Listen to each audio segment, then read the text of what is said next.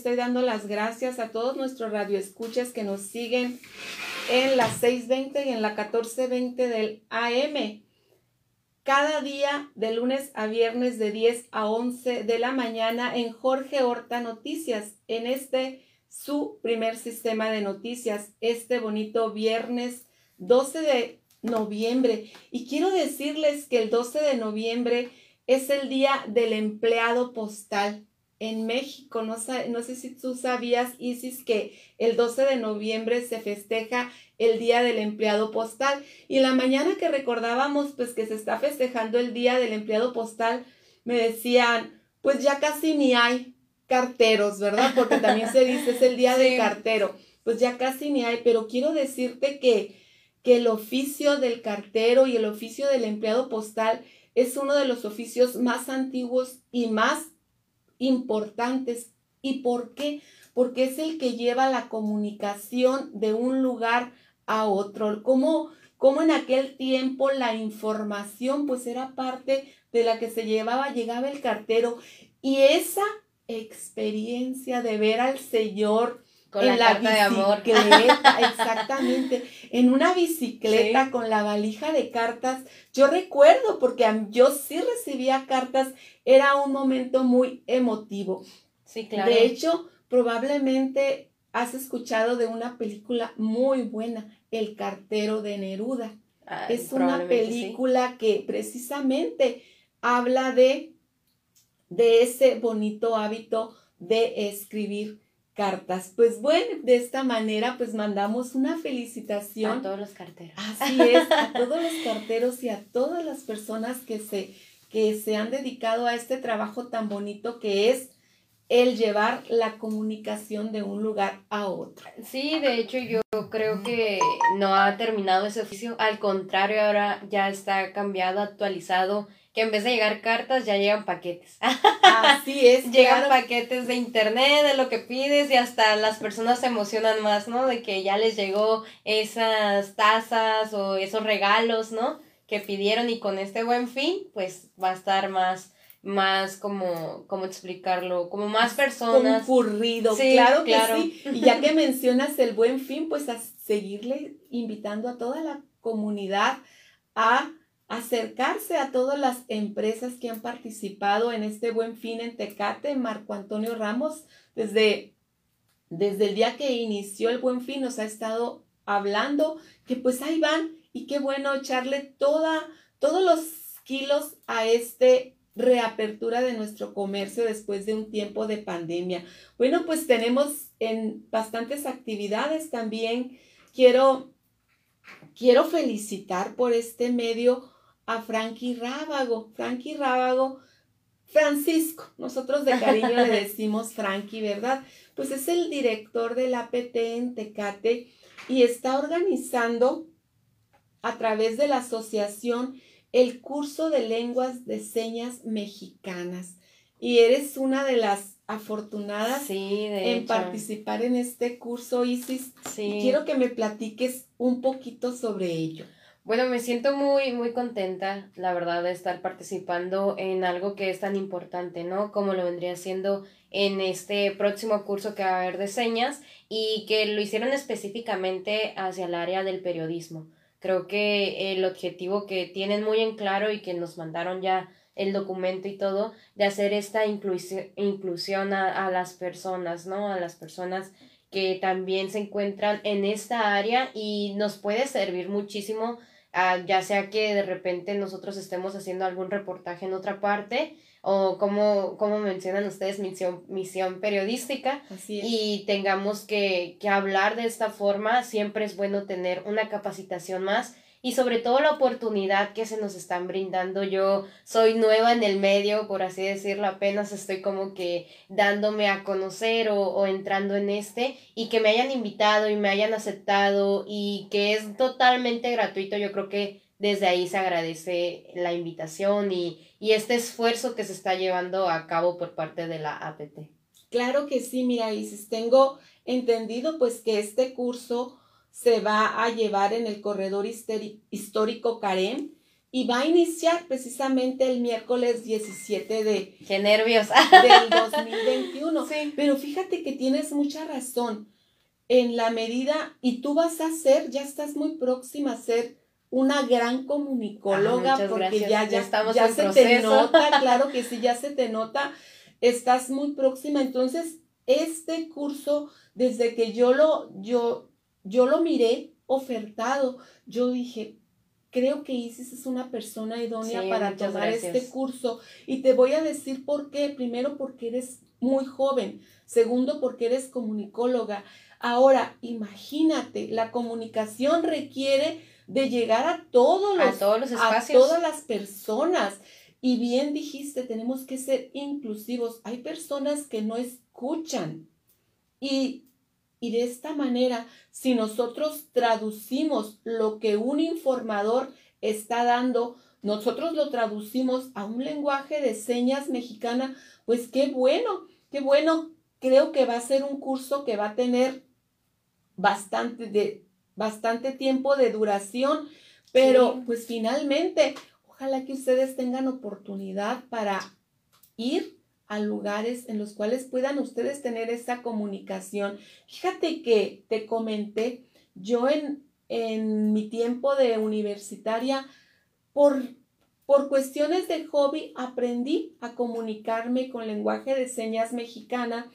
Y yo recuerdo que, fue una bonita experiencia. Y ya ahora en el campo profesional, fíjate que sin querer, o sea, yo mi especialidad no es para atender alumnos de USAER, pero de una manera u otra yo pude auxiliar a mis compañeras para poder comunicarse con sus alumnos, que no podían o que no tenían la capacidad de escuchar. Sí, a mí la verdad se me hizo muy interesante que este curso va a comenzar en este mes de noviembre y va a terminar hasta el próximo año en abril porque nos estamos llevando aproximadamente un semestre y me da gusto porque si buscas cursos de este estilo te lo dan solamente por tres días o por un mes y ya entonces me, me gusta que haya este entusiasmo y que también realmente se quieran enfocar en que las personas que vayan a asistir aprendan. De hecho, he estado hablando por teléfono que cuando te piden los contactos y todo, yo de, debo de llevar mochila, bueno, así, eh, voy a regresar otra vez como quien dice a la escuela, ahorita no estoy yendo de manera presencial, sin embargo, en línea es totalmente diferente, ¿no? Usted bien sabrá lo que, lo que pasa, usted como profesora, yo como alumno, ¿no? Esta interacción. Y sí estoy un poco nerviosa, pero emocionada y voy a llevar cuaderno y todo. Y esperemos que para abril todavía, todavía sigamos aquí en, en la estación de radio, esperemos que sí ya cumpliría un año aquí, entonces para cuando termine el curso, a ver si podemos aventarnos un mensajito en señas, estaría muy interesante. Claro que sí, qué bonito. Y fíjate que este curso, pues lo van a dar desde elementos del sistema educativo. Ustedes van a tener una constancia oficial de que tomaron ese curso y pues para ti, imagínate, yo te estoy mirando ya en la televisión y Esperemos aquí en la radio de, repente. también y claro que sí. Y mira, yo sí felicito por este medio a, al, a los funcionarios del APT aquí en Tecate, cómo ellos se han estado esforzando por buscar, buscar que los miembros, los periodistas de, de esta noble asociación pues estemos recibiendo la capacitación para realizar con mejor calidad el trabajo del periodismo. Y pues la inauguración, ¿cuándo será? Va a ser el 17 de noviembre a las 4 de la tarde, ahí en el corredor histórico en Carem. Y va a estar, eh, van a estar diferentes funcionarios públicos e inclusive va a estar el presidente Darío Benítez, quien tengo entendido va a dar unas palabras ahí. Claro que sí, porque fíjate que es muy importante, porque finalmente el periodista es la persona que se encarga de anunciar, anunciar qué es lo que está pasando y qué mejor. Y si ahorita empezamos con el de lenguaje de señas mexicano para, para personas sordas, pues creo que después sería muy importante también un curso para las personas que no que no tiene la capacidad de visión, entre otras muchas cuestiones en las cuales podemos capacitarnos porque algo muy importante que maneja el sistema educativo es la inclusión. Claro. Si tú lo conoces, pues los, los niños que tienen capacidades y habilidades diferentes tienen que estar en la escuela. no, ellos no van a estar en una escuela diferente, no, van a formarse junto con sus otros compañeros. Fíjate que en la, en la escuela en la que yo trabajo para los niños con visibilidad débil, se les mandan a hacer sus libros de texto a niveles bastante grandes para que ellos tengan capacidad de leerlos directamente. Y ya si en un momento determinado te llega un alumno totalmente ciego, pues tenemos también los libros de texto, los libros de texto en braille. ¿Por qué? Porque tenemos que ser inclusivos. La educación es para todos. Bien lo dijiste, pues nosotros estaremos contentos de poder cubrir este, este evento que se realizará el próximo miércoles a las 4 de la tarde, como bien lo dijiste. Y pues esperemos que, que les sea de gran provecho a todas las personas que se animaron. Qué bueno. Miré la lista de, las, de los asistentes. Pues me da mucho gusto que muchos estén interesados en tomar esta, este curso, porque bien lo dices, pues las oportunidades y sobre todo cuando estamos en momento de, preparación, todo nos es útil. lamento, lamento los horarios y los días, porque si no, pues yo habría estado apuntada también, para, también para poder llevarlo. Y bueno, pues tienes algo más que agregar sobre... Sí, claro, que este curso va a ser impartido, hay que agradecer totalmente a la maestra, ¿no? Que, que se va a encargar eh, su nombre es Elvira Tadeo Barrientos y ella es la coordinadora regional de educación especial de la SEP en delegación Tecate. Ella es la que lo va a realizar y la gestión del taller se realizó por parte de la Secretaría de Educación en Tecate. El curso va a constar de 40 horas y de duración y, en y entre cada sesión van a ser dos horas. Entonces solamente nos vamos a ver los días miércoles e igual se espera beneficiar aproximadamente 25 eh, periodistas o más. Entonces, qué, qué bueno, qué bueno que se estén abriendo estas oportunidades, porque como bien usted comentaba, eh, muchas veces olvidamos que hay otras personas que también necesitan atención o que también tienen otros tipos de requerimientos, ¿no? A veces por estar bien nosotros no observamos que nuestro alrededor también necesita de nuestra ayuda. Y qué bueno, me da mucho gusto que los colegas periodistas se hayan tomado esta tarea de realizar un curso tan especial, tan único y icónico, porque no había escuchado yo aquí en Tecate y llevo toda mi vida viviendo aquí, soy tecatense, lo digo con orgullo, que se realizara un curso así y que todavía invitaran. O sea, que no solamente fuera como que a solamente a los de este medio, sino que fue la invitación abierta a todos los que obviamente participan en, en esta asociación, ¿no? Y aparte qué bueno que se dé esta oportunidad de realizar un cambio bueno para acá y sus medios. Y vas a ver cómo esto va a ser la punta del iceberg y vas a ver cómo después diferentes municipios y diferentes asociaciones del APT en otros ayuntamientos van a querer sumarse y van a tener, y qué bueno, creo que el bagaje cultural y el bagaje educativo es tan amplio que pues bien debemos, debemos siempre estar, esta es una profesión que te exige mucha actualización. Claro. Entonces, creo que nosotros no podemos hablar de las noticias, pues, planeado. ¿Por qué? Porque la noticia, la noticia se está dando en el momento exacto, en el momento al día. Entonces yo les digo, no, es que yo no puedo planear qué voy a informar mañana porque no sé qué estará sucediendo el día, de, mañana. Pero pues yo te felicito que hayas aceptado este reto y, y pues quiero decirte pues que, que claro que esperemos que para el mes de abril ya podamos nosotros pues dar una transmisión. Sí, esperemos que sí, un ratito aquí un ratito aquí que ustedes sí se animan a, a, aventarse el programa en vivo, yo aún no. También agradezco mucho aquí, le voy a decir al aire, al director de aquí de PCN Radio Tecate, al señor Jorge Horta, que le mando un saludo muy grande, y a usted también, y a Atenas también, quienes me han estado apoyando en, en este camino, ¿no? Que vendría siendo la radio. La verdad es que por ustedes es que yo he estado también en mis misiones periodísticas y que he aprendido de todo un poco, entonces también les agradezco aquí al aire eh, la, la oportunidad que me brindan y siempre que traten de, de enseñarme, ¿no? De enseñarme más de lo que puedo aprender, porque es cierto, la escuela es una base, la, la universidad va a ser una base, pero no hay como la vida diaria y, el y, y la sabiduría empírica. Así es.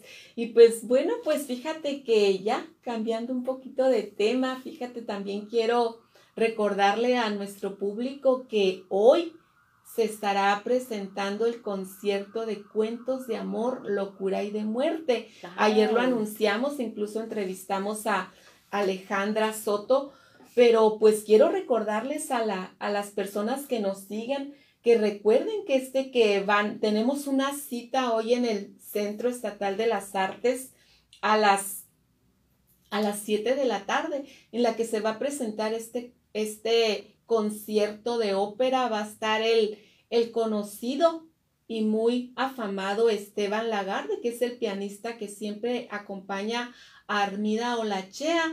Y pues esperemos poder estar por allá en este bonito evento. ¿Qué, ¿Qué, le parece a usted? ¿Ha asistido a algún evento de ópera? La verdad es que yo solamente lo he visto en películas. Me ha tocado ver al... ¿Cómo se llaman? A los músicos, a la orquesta de Baja California. Una vez estuvieron, eh, no recuerdo en qué centro eh, cultural, pero me gustó mucho la experiencia. Es única, es inigualable. Pero no, me ha no he tenido la fortuna de ver o de escuchar la ópera entonces, qué bueno que se está abriendo este espacio y sobre todo, como bien comenta, la cultura es importante todos los días. No solamente hay que enfocarnos en lo malo, ¿no? ¿Qué pasa? Eh, por ejemplo, bien decía que no podemos, que las noticias deben de ser actuales y a mí me pasó de repente en el programa, los miércoles y jueves doy noticias y de repente dije una de Tijuana y al rato salió lo mismo pero en Tecate. Entonces fue como que, ay, eso me pasa por andar diciendo cosas, ¿no? Pero sí hay que invitar a las personas que animen a ir a estos eventos culturales. La verdad es que son muy enriquecedores y son buenísimos para distraer nuestra mente y todo. Para el alimento espiritual, para el alimento del corazón. Y como yo le decía ayer Alejandra, la música hay que verse. Claro que nosotros por YouTube podemos poner un buen concierto, pero, pero la música hay que verse, definitivamente.